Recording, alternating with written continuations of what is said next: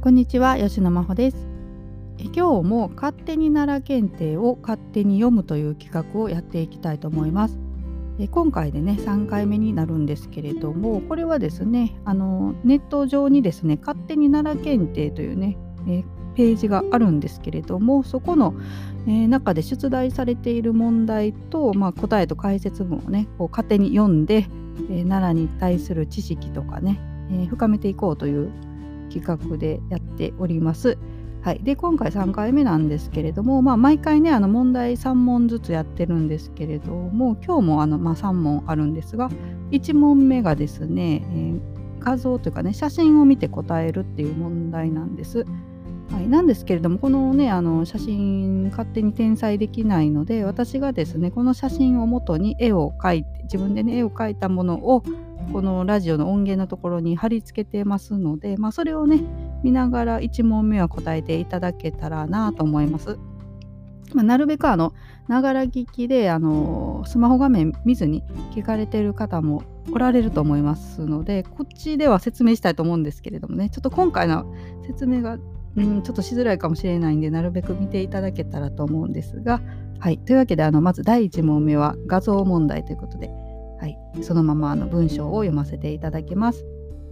えー、鬱陶しい梅雨の季節、はい、ごめんなさい、梅雨じゃないんですけどね、この問題文の中では梅雨の季節ということで考えてみてください。鬱陶しい梅雨の季節、でも奈良にはそんな時こそ訪れて心洗われるお寺がたくさんあります。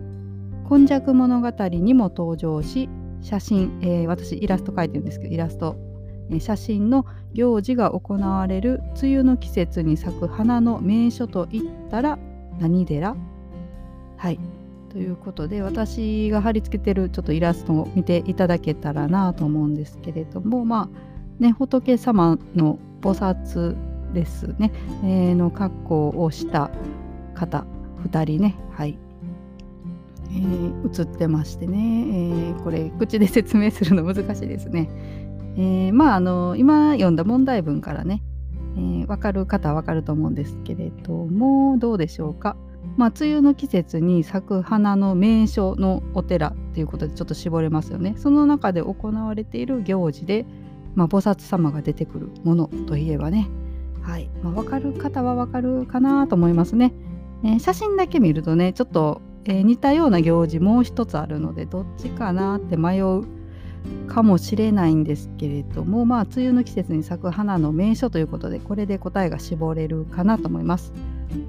はい、というわけで答えを、えー、正解を言いますね。え正解は梅雨の季節を彩るアジサイで知られる久米寺です。はい、久米寺が正解です。え解説文読んでいきます。久米寺は聖徳太子の弟にあたる久米の巫女が建立したと伝える古事、えー、古寺です。写真は写真私が描いたイラストと一緒なんですが、えー、写真は毎年5月3日に行われる練り供養、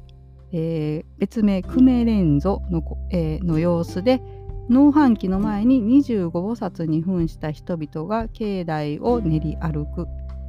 知り合いの菩薩に声をかけるなど笑いが絶えない明るい行事でもある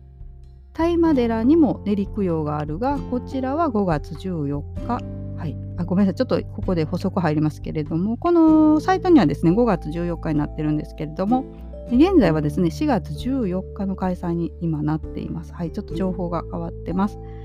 で、えー、続きを見ます。久米寺の有名人は何と言っても久米仙人だろ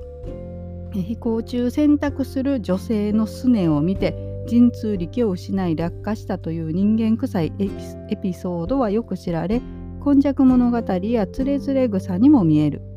ちなみに神通力を失った仙人はその女性と幸せに暮らしたが東大寺大仏殿建立にあたって建材を神通神通力で運びこれを助けたことから他を賜りそこに久米寺を建てたとも言う。はいということで解説書かれています。えー、久米寺のねこの久米連像有名でで今読んだ中にもありましたけれどもちょっと話ね変わりますけど、えー、建立はですね聖徳太子の弟の久米の巫女が建立したっていう説とあの最後に言ったね久米仙人が、えー、田を賜ってね土地を賜ってそこに久米寺を建てたっていうね2つの説がある、えー、お寺だということですね。はい、本当にまあ紫陽花がね、えー、有名紫陽花とまあこの練り供養久米連祖が有名なお寺かなと思うんですけれども私もねこの、えー、大麻寺の練り供養は見に行ったことあるんですけれどもこちらはねちょっと見に行ったことがないんです。えー、毎年5月3日ということなんですけれどもねまだ行けてなくって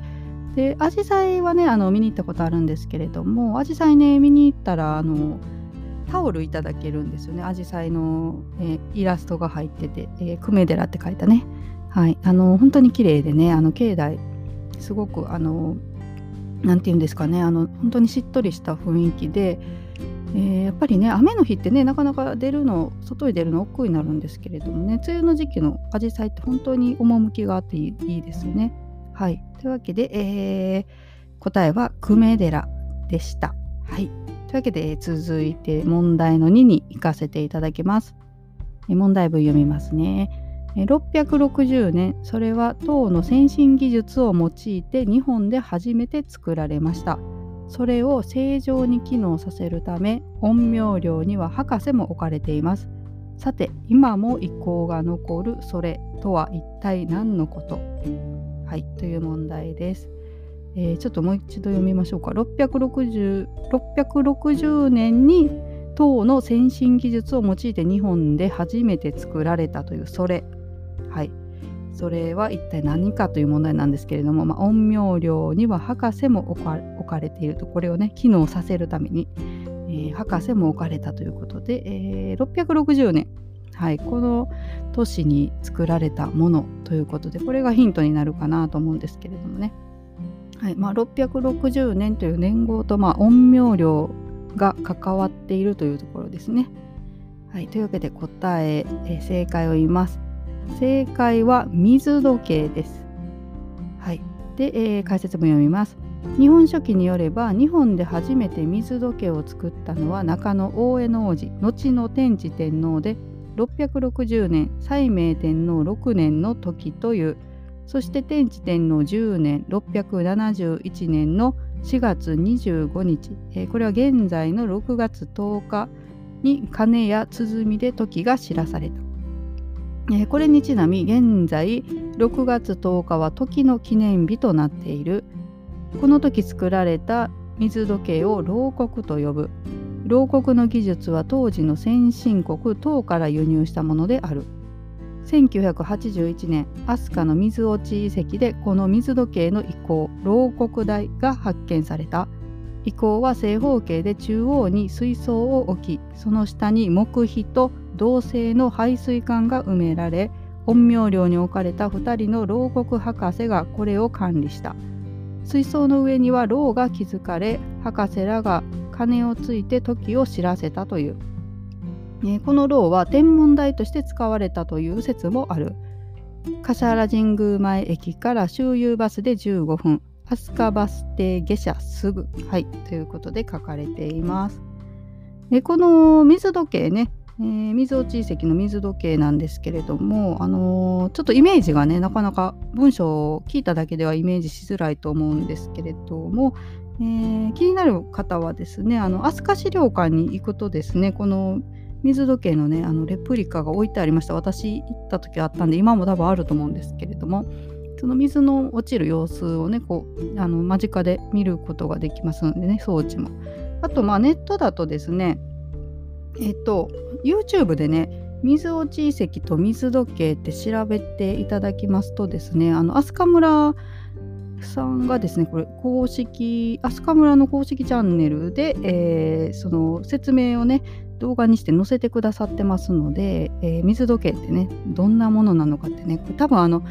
えーね、見ら見られたことある方はねなんとなく想像つくと思うんですけれども初めてねあの今話聞いたって方はもう全然イメージがわかないと思いますので、ぜひあのどんな感じのものかっていうのを見ていただけたらと思います。なんか水槽がね、何個かこう並んでて、こうだだんだんに並んでてね、どんどん水が下に落ちていくみたいな、えー、装置なんですけれどもね、はい。えー、これちょっとなかなか口では説明しづらいので、あの気になる方はさらに調べていただけたらなと思います。はい、というわけで最後の問題3問目に行こうと思います。問題読ませていただきます。えー、古代史上の超有名人この人の名前は生まれた時に狐があるものを加えてやってきたことにちなむというさてこの人物一体誰？はいという問題です、まあ、古代史上の超有名人。で、えー、名前がですね生まれこの人が生まれた時に狐があるものを加えてやってきたことにちなむと、はい、いうことで、えー、まあ、そういう名前がついたっていうことなんですけれども、まあ、狐がね何を加えてやってきたんでしょうか、はい、ちょっといろいろと想像を巡らせていただいてこれ本当にねもう知識がないと全然わからない問題だと思うんですけれども。はいというわけで正解発表します。正解は藤原の鎌足りです。というわけで解説文読ませていただきます。645年の改新のクーデターで中野大江の王子と共に蘇我のイルカを滅ぼした中富の鎌足りその人である。死の直前に天智天皇から藤原の姓を賜った。この鎌足りを祭神として祀るのが遠野峰にある丹山神社丹山の名は中野大江の王子と鎌足がクーデターの相談を行った場所であることに由来する。また神社から五破列山五破列山でもいいかな。はい五破列山へ登っていくと鎌足の墓とされる陵がある。鎌足の長男の上江が鎌足の遺骨を摂津国から移し木造13重の塔を建てたのが丹山神社の起こりという。ところで神社の起源を記した遠野峰縁起絵巻には